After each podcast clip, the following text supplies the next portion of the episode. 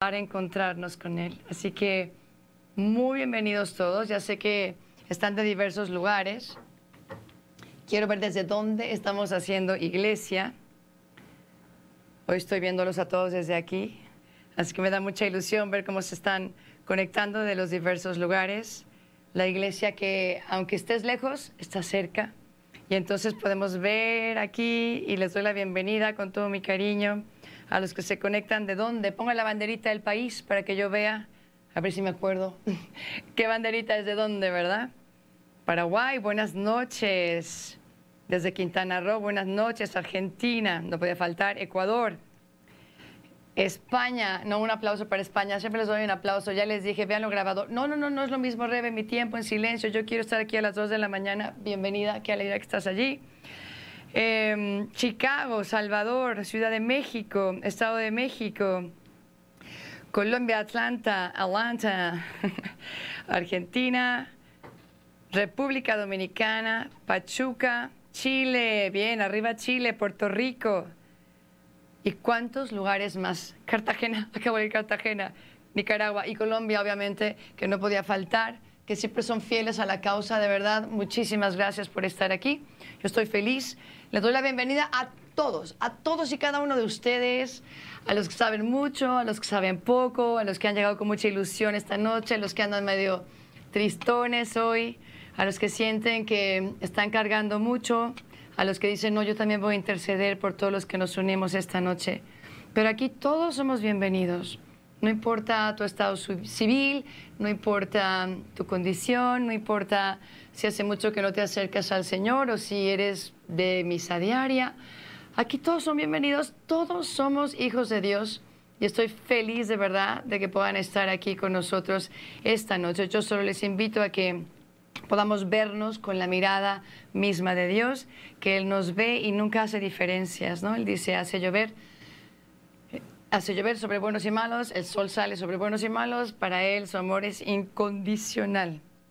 Oigan, y antes de arrancar, me acordé de que ayer les platiqué del pin que me encontré en Atlanta, ¿se acuerdan? Cuando hice esa parada y que yo le preguntaba a Dios, realmente, ¿quién está aquí? ¿no? ¿Quién está aquí detrás de todo esto? Y no sé si la cámara lo vaya a captar, pero es un pin de la Virgen de Guadalupe. A ver, me acerco tantito. Y a veces se ve más de lejos, es lo que yo he captado. Pero bueno, solo quiero que vean, ese es el pin que uno se pone aquí, ¿verdad? Que a mí me recordó que María siempre estaba detrás de todo esto, está detrás de esta noche también, así que vamos a poner todo en sus manos, ¿verdad? Todo en sus manos para continuar, porque ya hemos empezado. El primer día fue toda esta primera parte y ahora vamos a ir avanzando un poco más. Bienvenidos a la jornada del amor camino a la sanación. Juntos estamos dando estos primeros pasitos para qué? Para aprender a amar, sanar nuestro corazón y mejorar nuestras relaciones. Y en la clase de hoy vamos a descubrir que a pesar de nuestras heridas, que ese fue el tema de la clase pasada, es importante saber que existen. Pero bueno, a pesar de nuestras heridas, cada uno de nosotros podemos ser un don para el otro. Yo me puedo entregar al otro, no soy esclavo de una situación negativa. Y el amor y la fidelidad sí son posibles. Y Dios realmente hace nuevas todas las cosas. Así que tenemos que empezar este segundo momento con mucha ilusión, sabiendo que Dios puede llenar nuestro corazón como ningún ser humano nos puede llenar. A veces los amores humanos nos fallan, ¿verdad? Pero Dios nunca falla. Y sí, les pido que como que bajo esta mirada de Dios que hemos tratado de, invitar desde el inicio de este segundo día, entendamos que Él hizo nuestro corazón para, para Él. Dios hizo nuestro corazón para Él. Y por tanto, ningún ser humano, por más perfecto que sea, va a poder llenar tu corazón. Nunca. Es muy injusto pedirle a otra persona humana que te haga completamente feliz. Porque no puede, porque es imperfecta como tú, como yo. Entonces vamos a abrirnos al amor de los amores en esta noche y vamos a pedirle de verdad que, que nos ayude a hacer esta como transición, ¿no? Ahora, dijimos, hay heridas, hoy vamos a hablar, a ver cómo nosotros podemos ser don a pesar de nuestras heridas. Y quizá tú estás pensando, mientras yo te estoy invitando a empezar este tema, de puedes decir, Rebe, que de verdad tú no conoces de dónde vengo. Tú no conoces la historia de mi vida, mi pasado, mi pecado, las heridas que traigo. Es más, todas las heridas que mencionaste el lunes, yo me quedé con el corazón apachurrado, hice check en todas, o sea, yo tengo todas, check, check, check, check, ¿no? Y puedes decir, yo, don, pero ¿de dónde? ¿De dónde? ¿No? O puedes pensar que es imposible poder sanar. Y sin embargo, todos y cada uno de nosotros somos don. Quizá alguno de ustedes puede también decirme, Rebe, yo sí podría amar, pero si mis circunstancias realmente cambiaran, si tuviera otra familia, otros papás, otra pareja, otro marido, ¿no? Otra, otra señora, alguien que de verdad me apoyara. Y definitivamente eso pues no va a cambiar. Y aquí estamos diciéndole al Señor, yo creo que sí puede cambiar mi corazón, a pesar de que a veces no tengo apoyo, a pesar de que las circunstancias externas pueden ser muy difíciles. Y entiendo sus objeciones, entiendo que de repente el corazón pueda gritar y decir, ay, yo no sé qué estoy haciendo esta segunda noche, pero bueno, me conecté, gracias por conectarte. Y, y, entiendo lo que me dices, no solo por lo que yo viví personalmente, sino también por lo que he visto que viven también mis alumnos. Así que en vez de que yo te convenza, en este momento quiero invitarte a que veas el testimonio de dos de mis alumnos que justamente hablan al corazón de esta cuestión.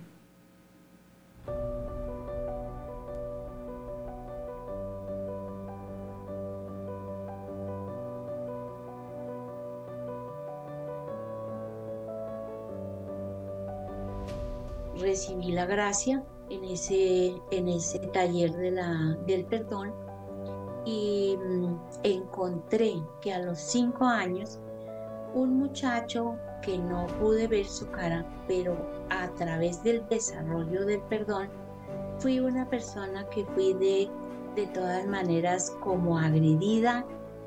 No fue una, una relación sexual, ni mucho menos, pero que de todas maneras mi cuerpo había sido tocado. Y yo pues eso, eh, una tía afortunadamente llegó y como que el Espíritu Santo en ese momento me acompañó. No pasó a mayores, pero en mi vida sí pasó a mayores. Yo nunca había eh, tomado conciencia de ese evento hasta en este curso a los 69 años. Tal vez yo encapsulé ese evento y tuve toda la vida la herida de la vergüenza. Entonces, siempre todo lo que yo hacía no me sentía segura, eh, era muy rebelde, excluía a los hombres de mi vida, a pesar de que yo tenía una relación muy buena con mi papá, pero él muere cuando yo tenía siete años. De ahí en adelante, pues entonces todo lo hacía yo con rebeldía, con desobediencia eh, y como le digo, muy alegre, muy de juegos, muy de, de compartir con personas, pero muy herida por dentro. No tengo cómo darle gracias a Dios y al Espíritu Santo y a este curso tan maravilloso que logró sacar de mi corazón, porque hoy en día no solo reconozco eh, mi mal comportamiento, sino a cuántas personas herí a través de todos estos años por la herida que yo tenía. Quiero ir de la mejor manera posible, como decía Rebeca, hasta donde uno pueda, pero como no voy a agradecer este curso que me dio esta oportunidad y que la edad no importa. Hay personas muy bendecidas que les llega muy temprana edad. Hay personas como a mí que a pesar de una experiencia tan fuerte eh, en mi vida de familia me llegó y me curó.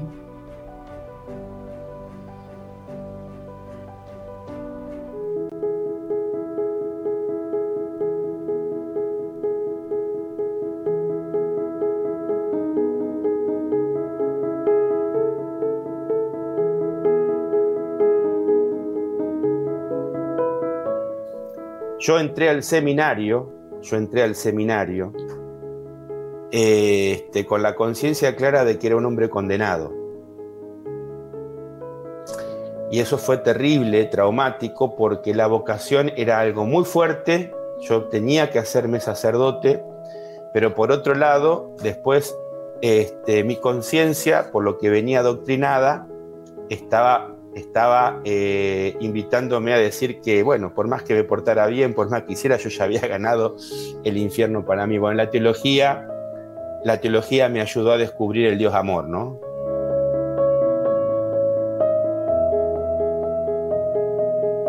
A mí me ayudó mucho el Teología del Cuerpo a poner la mirada en estos dos aspectos, ¿no? Eh, en un pecado redimido o en un pecador redimido, más que en un pecado, en un pecador redimido, perdón, y en un herido sanado. Entonces, a eso yo pude mirar hacia atrás y ver, una vez hice una comparación, digo, me parece que llegué como tierra reseca, ¿no? Este, por ahí, mm, o vacía, sin, sin, vida, o, una vida muy, muy rutinaria, este, con la lamentación de las cosas que me habían pasado. Eh, uno, no uno arrastra este, herida. Yo pensé, cuando estaba haciendo el curso, pensé que había perdonado un montón de cosas. Me di cuenta que eh, el perdón había sido una cuestión más intelectual, no había un perdón de corazón.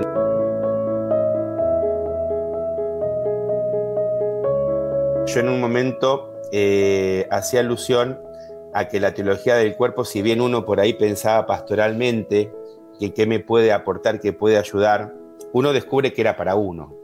Este, y, voy haciendo también mi proceso de sanación. A ver, eh, yo heridas que por ahí de la niñez o, del ámbito de la vida familiar, que pensaba, bueno, que yo había tenido dificultades en mi relación a lo mejor con, con mi papá o con eh, este, mi mamá, eh, porque a lo mejor un papá que pensé que estaba ausente, que lo pude comprender, ¿no?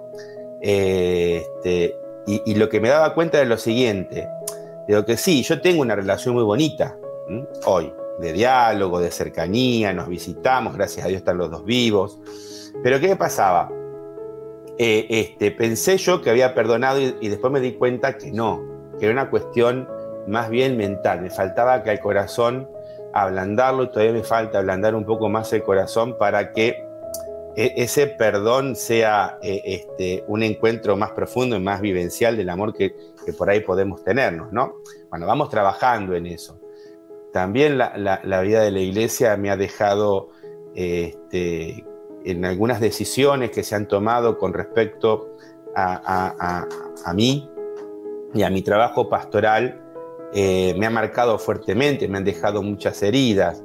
Y yo lo que he hecho es poner caparazones, ¿no? Eh, este, recubrir, recubrirme para no ser más dañado. Y entonces me doy cuenta que sí, yo encapsulé, es como que perdoné, pero en realidad lo que hice fue encapsular una situación que dentro este, no me deja ver plenamente eh, el sacerdocio como tendría que vivirlo en comunión con, ¿no?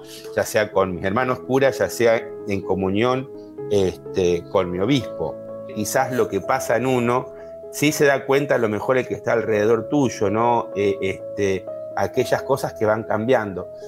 Eh, este, pero sí sé que hay una mirada diferente a la hora de encarar los acontecimientos de la vida puede que se dé también que uno va envejeciendo y entonces la naturaleza lo va madurando, ¿no? Este, pero yo creo que estas cosas son eh, el ingrediente fuerte, el condimento fuerte para esa maduración.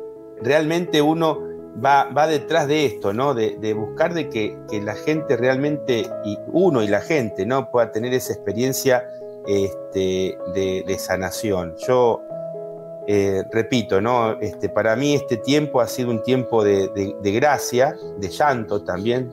Este, me ha tocado llorar mucho. Este,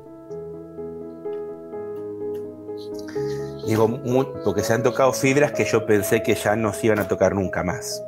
¿ah? Este, pero sí, lo que tuvo de bueno es que más allá de todas las fibras íntimas que se fueron tocando, tiene una mirada totalmente nueva, ¿no? Dios, Dios le da le encara de una manera diferente.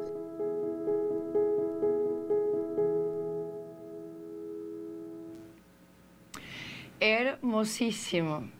Realmente nos recuerda al escuchar los testimonios que estamos en una jornada. Por eso es importante recordar lo que vimos el lunes. Ahora quizá tú no tuviste la oportunidad de estar el lunes, ojalá lo veas, pero no te vayas ahorita, no vayas ahorita a ver lo que te falta, quédate aquí, tengo una sorpresa para ustedes al final, pero sí es importante luego repasar lo que se vio antes, porque todo se va construyendo, es una historia que va pieza sobre pieza, así que todos tranquilos, vamos a gozar esta clase juntos y lo que quiero hacer es contigo un poco de memoria para que no se te olvide sobre qué estamos construyendo el día de hoy. Entonces, el lunes, ¿qué vimos?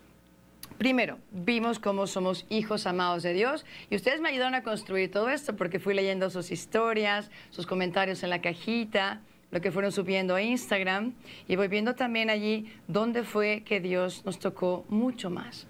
Pero primero está esa certeza de que mi identidad más profunda es que soy un hijo amadísimo de Dios. Y aunque no lo sientas, y aunque no lo creas, y aunque de repente dices, será, pero no me, no me experimento así, sigue siendo una verdad. Eso es lo más importante, es verdad. Aunque no lo sientas, es verdad. Es la esencia de Dios. Luego también vimos que el pecado era darle la espalda al amor de Dios, que era la negación del don, esa duda del don y luego esta gran crisis de paternidad, ¿no? Cuando no hemos tenido un padre de la tierra que nos afirme, nos ayude, nos ame. Y luego cuando dudamos de que Dios es un papá, dudamos de que Dios es ese papá Dios. Y vimos que de aquí se desprende este tema de las heridas, ¿no? Y cómo la herida siempre es una oportunidad para acercarme un poquitito más a Dios. Es la instancia del beso de Dios. Yo así lo veo. Para que nadie se agobie de que, ay, tengo demasiadas. Y yo, imagínate, demasiados besos del Señor. Así lo tendríamos que ver, porque el fin no es la sanación, o sea, yo voy a sanar, es mi fin. No, tu fin es llegar al cielo, tu fin es amar a Dios. Y esto nos va a ayudar para poder hacerlo de una manera más libre, ¿no? Que vimos también que cuando Dios ve nuestro pecado, y nos lo recordaba aquella santa Juliana Norwich, cuando Él ve nuestro pecado, sobre todo lo que ve es nuestro sufrimiento. Muy bien, ya veo algunos diciendo, ya lo tengo aquí apuntado, Rebe, eso sí, no se me fue. Y como Jesús sufre con nosotros todas nuestras heridas. No lo está viendo desde lejos, sino es alguien que realmente allí donde tú más sufriste, aunque quizá no lo sabías en ese momento, también ha estado allí contigo. Ahí te abrazaba, ahí lloraba contigo, ante esa impotencia de ver cuántas personas han usado mal la libertad y entonces no se aman y en vez de amarse se hieren pero siempre Jesús está allí y ya sufrió toda herida. La que tú quieras, Jesús ya la vivió primero. Hablamos de ese amor redentor del Señor. Y luego cómo solo podemos aceptarnos a nosotros mismos cuando reconocemos que hay un amor que nos ha dado origen. Este Dios Padre que nos ha dado origen y entonces podemos realmente vivir la vida de una manera totalmente distinta porque está el Señor con nosotros. Y le preguntábamos, ¿se acuerdan? Señor, ¿Qué soñaste cuando soñaste conmigo por primera vez? ¿Qué soñabas cuando soñaste conmigo por primera vez? Vimos también algunos medios para sanar, entre ellos algunos mencionaron en las historias que le ayudó mucho esa mención del examen en la noche antes de irnos a dormir. Hablamos mucho de los sacramentos, de volver a casa, de estar cerquita del Señor en oración, de mirar al cielo, cuántas cosas. Ahora, me encantaría que también recordaras la tarea que te dejé y cuál fue la pregunta más importante. ¿Se acuerdan que yo les dije, a Juan Pablo II no le importa tanto cuál es tu pecado favorito o cuántas veces al día pecas? Lo que a él le importa es que tú te preguntes, ¿qué es lo que busco cuando peco? ¿Cuál es el bien que busco cuando peco? Así que espero que todos hayan tenido un momentito de hacer oración, por lo menos de darle vueltas a estas preguntas, ¿no?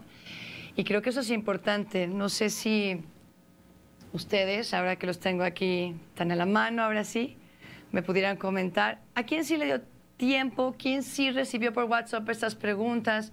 ¿Quién pudo tener un pequeño momentito de oración? Basta con que me digan sí o con que me hacen la manita. Y así lo puedo ver yo desde acá. Bienvenidos todos. Estamos preguntando quién hizo la tarea, qué tal, eh? pero no se preocupe si no la hicieron, solo quería darme una idea y hacerlos participar, que nadie se me vaya aquí a aburrir. Me mandan caritas como diciendo, mm, más o menos. Aquí otra dice sí. Gracias por el material. Muy bien. ¿Quién da más? ¿Quién da más? Ok. No supieron, ok, no pasa nada. Sí, sí. Oigan, ya veo muchos sís, muchos alumnos muy aplicados, ya captaron lo que tenemos que contestar. Yo, yo, sí, sí, perfecto. Manita arriba, muy bien. Muy bien, muy bien.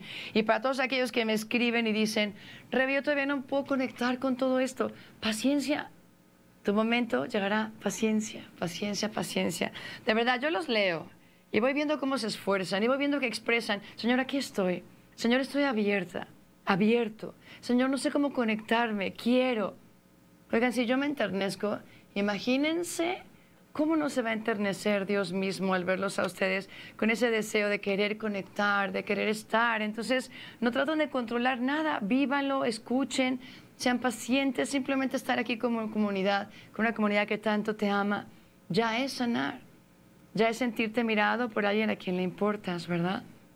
Bueno, pues para mí realmente es una alegría ver que se está formando esta comunidad de personas, porque es muy importante que no nos sintamos solos que sepamos que estamos compartiendo entre todos la fe, que compartimos un deseo de conocer más la teología del cuerpo, que compartimos el amor a San Juan Pablo II, que todos queremos aprender a amar para sanar y muchas otras cosas parecidas.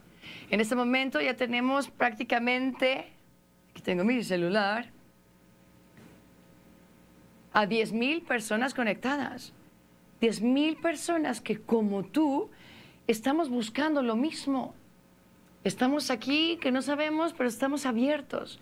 Queremos que el Señor nos dé más, así que no olviden de no fijarse tanto en uno mismo y en su ombligo, sino decir, quiero pedir en este momento, Señor, por la persona que más lo necesite. Estas 10.000 personas que están conectadas, por favor, yo les quiero decir que no están solos y que cada uno de nosotros, yo confío en la bondad de su corazón, en este momento puede elevar una pequeña oración a Dios para pedir por esa persona que está teniendo mayor dificultad. Así que vamos a pedir al Espíritu Santo que nos dé una gracia especial, ¿no? que penetre en nuestro corazón, que, que yo pueda rendirme ante Él, que pueda penetrar, es lo que quiero. Pídelo con mucha fe, pídele desde ahorita. Igual que yo les digo, constantemente díganle, Señor, estoy abierto Pidan con la fe sencilla de un niño, pidan como aquel que sabe que ya en pedir ya le va a dar el Señor. Pide creyendo que ya se te ha dado. Y entonces, claro, la actitud es totalmente distinta. Muy bien. Entonces sí, vamos a empezar ahora con la clase. La clase de ayer, yo creo, bueno, ayer no, el lunes. La clase del lunes yo creo que fue muy buena. Yo he leído todos sus comentarios y puedo decir que fue muy buena. Pero viene algo mucho mejor para que todos se emocionen. ¿Por qué? Porque no basta con entender, ¿verdad?, que por nuestras heridas muchas veces pecamos. Nosotros tenemos que entender cómo poder ir sanando esas heridas. Porque a medida que yo sane esas heridas, entonces voy a ser capaz de ser don. Voy a ser capaz de mejorar mis relaciones.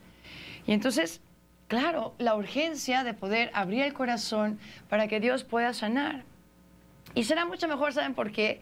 Porque esta clase justamente hacia el final tiene un ratito de oración, de sanación interior, que no quiero que se pierda ninguno de ustedes y también porque les tengo unas cuantas novedades que compartir. Y antes que nada quiero arrancar con ustedes meditando sobre el arte japonés. Ténganme paciencia, por ahí vamos a empezar hoy. Hay una, no sé, una técnica del arte japonés que se llama kintsugi quién sabe si en japonés sería algo así como algo así, pero para nosotros es kintsugi. ¿Y de qué se trata justamente? Pues allá en Japón, muchas veces cuando se rompen eh, algunos platos o algunos como contenedores de las flores, que se rompen muy fácilmente, ¿verdad? Ellos no tiran las piezas, más bien lo que hacen es pues con mucho cariño, pues van poniéndolas juntas y las pegan con un pegamento que está totalmente mezclado con oro, un oro muy fino, y poco a poco se forma esta nueva pieza que termina siendo más bonita casi que el original. Pero bueno, yo me metí a internet para investigar porque me pareció fascinante para nuestra clase de hoy saber un poquito más de esto. Y literal les quiero leer lo que yo encontré en internet. Yo no aquí no meto mano, no he comentado, simplemente literal lo que dice allí. Kintsugi, el arte japonés de reparar con oro, se remonta al 10.000 antes de Cristo, pero en la Edad Moderna las piezas reparadas del jarrón se han hecho únicas y muy valoradas. El significado espiritual de kintsugi, esto sigue diciéndolo Internet, no yo, ¿ok? Internet decía así, tal cual, ¿ok? Significado espiritual del kintsugi tiene en cuenta la perfección verdadera interior y exterior. Surge de las heridas y de las imperfecciones. Internet. También se considera como un arte de aceptación del daño. Aceptar el daño. Las heridas no se deben de ocultar ni tampoco te deben de avergonzar, sino todo lo contrario, es decir, realizar, realzar, realzarlas te ayudará a ser más fuerte. Destacamos que la ruptura de un objeto no representa su final desaparición. Las fracturas le dan más valor. Ahora sí, Internet se acabó. ¿Cuál sería la aplicación cristiana de esta técnica? tan curiosa que están viendo allí en la pantalla? Pues bien, yo diría que Dios, Dios es bueno. Siempre hace el bien, definitivamente. Ahora no puede controlar nuestra libertad y muchas veces por una libertad mal usada pues tenemos como esas fracturas, un corazón que se rompe en pedazos. Pero lo que Dios sí puede hacer es sacar bienes aún de los peores males. Dios sí puede ayudarnos a convertir nuestro corazón. Dios nos da gracia. De hecho, Dios hace nuevas todas las cosas. Y aunque tenga esas marcas, ¿verdad?, de oro, ese oro que marca es el oro del amor de Dios. Y solo el amor de Dios hace que vayamos pegando estas piezas que aparentemente, pues, ya eran una pérdida o ya qué vamos a hacer con este corazón que está tan roto, tan magullado, tan sangrante. Y Dios dice, háganse a un lado que aquí vengo yo. Y con mis manos benditas nos toma y nos pone allí como un buen alfarero, ¿verdad? Y empieza a hacer su obra maestra, que es mucho más hermosa que este arte japonés. Y eso es lo que va a hacer justamente a través de todo este proceso de sanación. Ahora, la gran pregunta de esta noche, como ya les anuncié, es cómo comenzar a sanar. Quizá cada uno de ustedes en su interior se está preguntando, Rebe, ¿es posible que una persona rota, por decirlo así, porque yo no creo que toda la persona se rompa, ¿no? Hay partecitas de nosotros que se han roto, ¿no? Se rompió nuestra confianza, se rompió nuestra pureza, se rompió eh, nuestra seguridad, ¿verdad? Pero digámoslo así, ¿no? Es posible que una persona rota esclava del pecado quizá, o muy encadenada a muchos vicios ya muy arraigados, es posible para esa persona comenzar a sanar.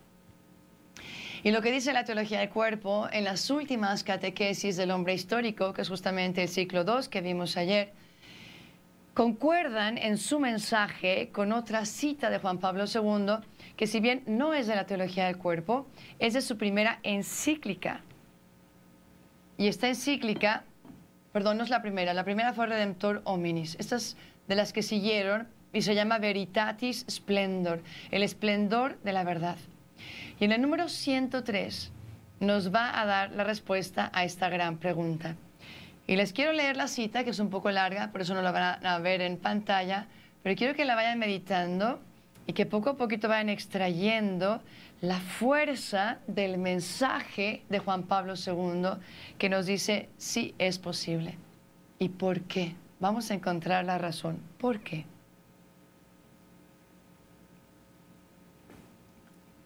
Y dice así, y se las voy a leer literal porque las palabras de Juan Pablo II son mejores que las mías, ¿verdad? Pero, ¿cuáles son las posibilidades concretas del hombre? ¿Y de qué hombre se habla?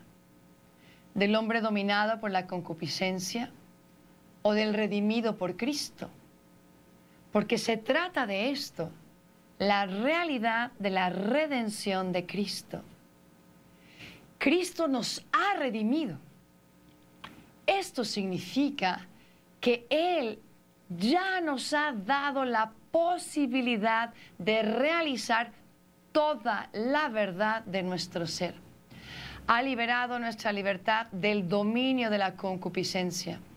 Y si el hombre redimido sigue pecando, esto no se debe, y de verdad me dio un poco de ternura como lo dice él, esto no se debe a la imperfección del acto redentor de Cristo.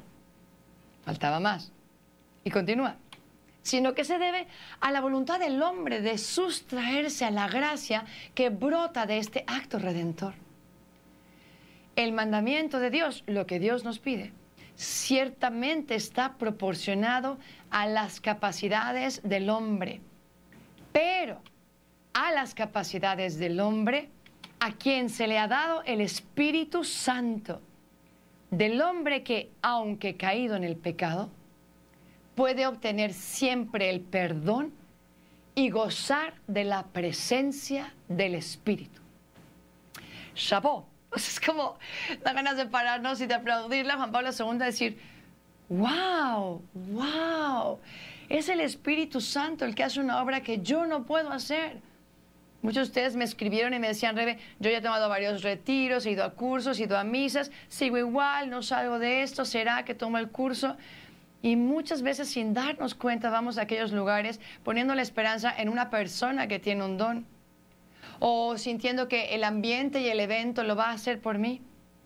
Y se nos olvida que en realidad el único que sana el corazón, el único, es el amor que ya ha sido derramado en nuestros corazones desde el día de nuestro bautismo y que lo tenemos bien olvidado. Entonces como católico, o como cristiano, si así me escuchas, yo te invito a reavivar esa llama del Espíritu Santo y a creer que con Él puedes sanar, que con Él es posible esta vida nueva, que con Él realmente tu corazón puede ser otro y puedes mejorar tus relaciones. Entonces vamos a ver medios, cómo es que se sanan las heridas. Y el primer medio que te quiero compartir obviamente el primero es la oración. A veces uno de verdad em, se queda mucho con la teoría sin ayuda del Espíritu Santo y se llena de mucha información. Nosotros tenemos que entender que sí hay que estudiar la teología del cuerpo y sí hay que, ahora sí que amueblar aquí arriba, siempre yo les digo a mis niñas, aquí hay que amueblar chicas, ¿verdad? Pero no basta saber las cosas en la cabeza. Yo tenía una alumna que conocí muy inteligente y recitaba la catequesis de Juan Pablo II, recitaba. O sea, tenía aquí todas las citas, cita 1, cita 2, cita 3, de todas las catequesis de Juan Pablo II. Mucho más inteligente que yo. Y eso lo digo para quienes me están escuchando, me tienen aquí muy impresionada que están sentados escuchándome y que quizás saben más que yo. Pero creo que lo que hacemos en esta jornada es entender que hay que bajar toda esta teoría que sabemos tan bien al corazón. Y luego, claro, de corazón nuevamente a la mente, es como un círculo, pero ¿cómo baja de la mente este primer paso que es clave? ¿Cómo baja este conocimiento de la teología del cuerpo al corazón? Va a bajar a través de la oración. No hay otro camino. Y creo que eso nos puede servir muchísimo a todos nosotros que a veces tendemos en ser mucho más académicos y nos falta entonces irnos con el apunte frente al sagrario, irnos allí a sentar en adoración y decirle al Señor, esto lo quiero hacer vida. ¿Qué quiso decir Juan Pablo II con esto? ¿Cómo lo puedo aplicar a mí? ¿Cómo lo puedo traducir para otros? Pero esto es orar con Dios para que aquello no se quede arriba, sino que baje a lo más profundo de nuestro corazón. Y es lo mismo con las heridas. Vamos a aprender cómo son, cómo sanar, pero que no se quede ni idea. Luego hay que bajarlo a través de la oración. Segundo medio para sanar tus heridas, alzar la mirada. Y es aquí donde entramos al ciclo 3, que algunos me preguntaban en los comentarios de estos días, Rebe, ¿en qué ciclo me quedé la vez pasada? No, vimos ciclo 1 y 2 el lunes, luego vas a ver ese video, ¿te acuerdas? Eso es una continuación. Empezamos con el ciclo 3, que es el hombre escatológico, una palabra muy, muy rimbombante, pero finalmente lo que Juan Pablo II nos quiere decir en estas catequesis es que tenemos que vivir con la esperanza del cielo al que vamos a llegar. Y rápidamente, esto es muy importante, tenemos que entender que Dios quiere que seamos felices en esta tierra y en la otra. Porque a veces pensamos que el cristianismo o nuestra fe católica es que Dios quiere que pues seamos aburridos, que hagamos sacrificios, que suframos enormemente para que después podamos ser felices cuando lleguemos al cielo. Y a veces esa es la imagen que le hemos dado al mundo. Pero no es así. El cristiano tendría que ser la persona más feliz en esta tierra, con todo lo que sufrimos y con toda la cruz que cada uno de nosotros cargamos. Pero bueno, vemos esta tierra y de repente dices, ay, es que, ¿por qué se tienen que acabar todas las cosas, no? ¿Por qué no pueden durar eternamente? ¿Por qué, ¿Por qué mi corazón sigue sintiendo que quiere más amor y que quiere más intimidad y que quiere, pues, inclusive más duración de los momentos donde somos muy felices? si es una comida deliciosa que estoy comiendo, o si estoy con mis amigos en la playa pasándola increíble, viendo un atardecer, o si estoy en una fiesta que me la he pasado de verdad increíble y se acaba. ¿Por qué todo se acaba? Bueno, porque Dios está gritándote que fuiste hecho para mucho más, que nuestra felicidad no es en el aquí y en el ahora solamente. Aquí hay lo que yo llamo chispas de felicidad chispas de felicidad, pero llegará un día en que lleguemos a ese cielo y podamos encontrar a un Dios que nos va a abrazar, esa intimidad que siempre hemos anhelado. Vamos a llegar y Él va a secar todas nuestras lágrimas, vamos a llegar y vamos, no nos va a doler, pero sin ni el dedo del pie por el no sé, zapato que nos quedaba apretado, nada, o sea, nada. No va a haber más fragmentación, no va a haber más lucha en nuestro corazón y vamos a llegar al abrazo eterno de Dios vamos a poder por fin conectarnos totalmente, integrarnos alma y cuerpo para entregarnos a Dios y ese nos entregará totalmente a nosotros. Y aquí solo quiero dar una breve palabra para todos aquellos que también me han escrito y que sé que están sufriendo por el duelo de un ser querido que han perdido recientemente, quizás hace dos años, no sé si fue en la pandemia o si ha sido por la consecuencia de algo más en estos momentos, pero creo que entiendo que por nuestro egoísmo quisiéramos que se quedaran más con nosotros, pero por otro lado yo sí quisiera que alzaras la mirada. Alzar la mirada nos permite también ver nuestro dolor de una manera relativa y entender que esta vida pasa y pasa tan rápido, sobre todo después de los 15 años, ¿verdad? Como que la vida va, corre corre corre y de repente dices, ya tengo medio siglo. Bueno, ese es mi caso, ¿no? Tengo medio siglo. Pero en vez de decir, oh, tengo medio siglo, tendríamos que decir, ya tengo medio siglo me estoy acercando a la meta. Yo fui creado para el cielo. Esta tierra es solamente un pasar, ¿verdad? Para aprender a amar. Pero un día llegaré allá y amaré eternamente. Y todos esos, momentos, esos momentos de felicidad no se van a acabar, serán para siempre y hacia allá vamos. Así que ojalá que entendamos que, pues sí, algunos se nos han adelantado, pero el Señor ya se ha ido adelante para prepararnos un lugar. Y si de verdad quieres estar con aquella persona que tanto quieres, un día no puedes darte el lujo de perderte el cielo. Y entonces imagínate cómo esa persona le gustaría que en este momento, lo que tú estás viviendo, cómo le gustaría verte. Le gustaría verte contenta, luchando en este curso, diciendo, voy a sanar mis heridas aunque tenga 78 años, no importa. Estoy aquí porque quiero vivir mejor, porque quiero estar mejor preparado para cuando yo llegue al juicio final y el Señor me pregunte con infinita ternura, ¿amaste? Y yo le puedo decir, Señor, nunca dejé de intentarlo.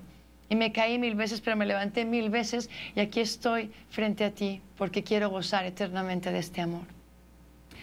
De hecho, hay un filósofo que me encanta que se llama C.S. Lewis, y aquí sí les voy a compartir la cita, y él dice, si nos encontramos con el deseo de que nada en este mundo nos puede satisfacer, la explicación más probable es que fuimos hechos para otro mundo. Por eso mismo nuestras felicidades de aquí se nos acaban tan rapidito, ¿verdad? En el cielo, ya dijimos, no habrá más heridas, no habrá más lágrimas, Dios nos habrá sanado completamente, pero el proceso ha comenzado desde esta tierra. Acuérdense que no es magia, es unir dando pasitos poco a poquito para que Dios nos vaya capacitando para poder ser un don para los demás. Y por eso este recorrido que estás comenzando hoy de sanación es tan importante. Dios te quiere sana, Dios te quiere libre, Dios te quiere sano, Dios te quiere con esa certeza de que Cristo ya vino, ya me redimió, ya me salvó. Su pasión y su muerte no han sido en vano. Así que quizás, no sé, mientras escuchas todo esto, pensarás, ay, qué lindo suena esto, Rebeca, pero es como una historia de color rosa, quizás una idealización, pero pues, hay gente con vida real como yo, o habrá gente ideal como tú que pueda sanar, pero yo estoy en una situación diferente, no es ideal, vengo de una historia muy difícil, o quizá tengo un gran pecado y siento que no voy a poder hacer ni siquiera los tres días de la jornada. Bueno, si piensas eso, yo quiero recalcar nuevamente, como lo hicimos el primer día, que la teología del cuerpo es para todos. Todos los que somos un cuerpo. Todos los que tenemos una vocación al amor y ese eres tú y soy yo. Sin importar la situación en la que tú puedas estar viviendo. Y por eso quiero compartir un testimonio que a mí me pareció de los más fuertes, que vivió una alumna que vivía una situación quizá algo parecido a la tuya, pero es una situación extrema, difícil, y cómo con la ayuda de la oración y de mantener su mirada en el cielo, todo cambió.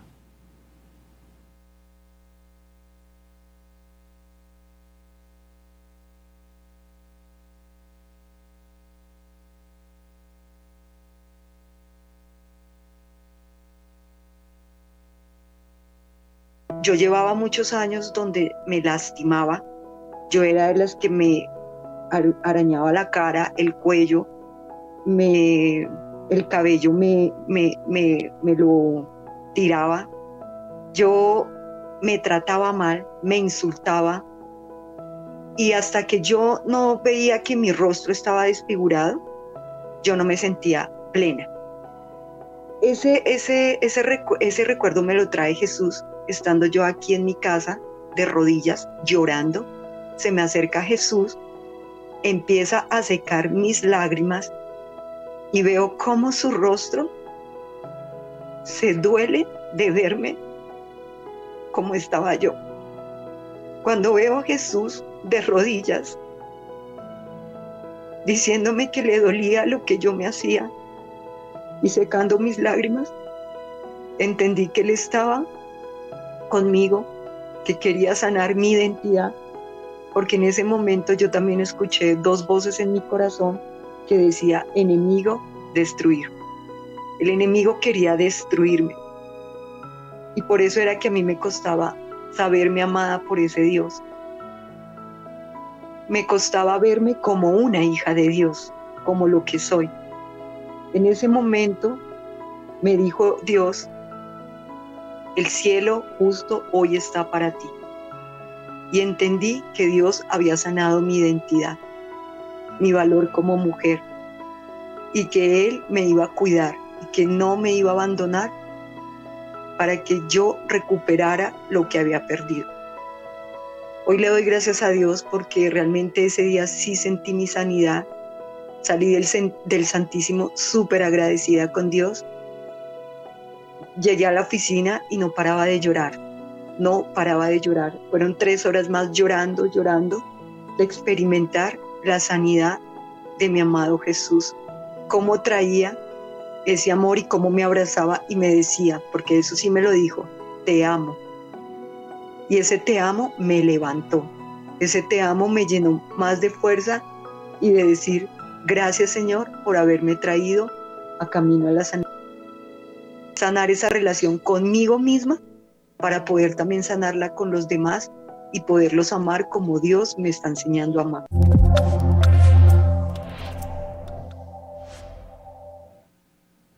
Justamente de las oraciones de las que está hablando Luz, son las que haremos al ratito, en el momentito de oración que tendremos. Así que Nos vamos preparando el corazón, vamos abriéndolo y no esperar a que nos llegue de sopetón, sino desde ahorita, Señor, estoy abierta. Señor, prepara mi corazón para ese momentito de oración, ¿ok? Tercero, ya llevamos tres medios, dijimos oración, alzar la mirada al cielo, y ahora yo les digo, sanamos a partir del amor de las tres personas de la Trinidad, nuestro tercer medio para sanar nuestras heridas y poder convertirnos en un don para los demás. ¿Qué estoy haciendo ahora? Tratar de recordarles que venimos del amor más grande, que es el amor de un Dios que es familia, que es unión, que es comunión, que es un dar y recibirse. Y cuando reconocemos ese amor que también ha querido darnos vida a cada uno de nosotros, y cuando reconocemos que es un amor que también nos llena más allá de que cualquier otro amor humano nos pudiera llenar, como lo hemos dicho hace ratito, vamos entendiendo también cómo esa es una vía de sanación. Si yo no he tenido un buen padre, Él es el mejor padre. Si yo no he tenido un buen novio, Él es el mejor novio. Si yo no he tenido un buen amigo, Él es el mejor amigo. Así que todo esto que tenemos inscrito en nuestro corazón es algo que nos va a ayudar a sanar. Y quiero unir este amor a los significados del cuerpo, de los que nos va a hablar también esta teología del cuerpo. Obviamente, teología del cuerpo y están inscritos en tu corazón desde que nacemos. Todos ya traemos estos tres significados. San Juan Pablo II sobre todo va a hablar del significado esponsal o nupcial y del significado fecundo. Pero los estudiosos del tema dicen, no podemos negar que Juan Pablo II dio por hecho un tercer significado que es el fundamental, que es el significado filial. Así que vamos a empezar Espero que todos estén allí ya atentos con su cuadernito, con la pluma. Esto es algo nuevo y es algo que te puede dar muchísima luz. Aunque sea la servilleta, sí, da igual. Lo que tengas para apuntar te puede ayudar muchísimo.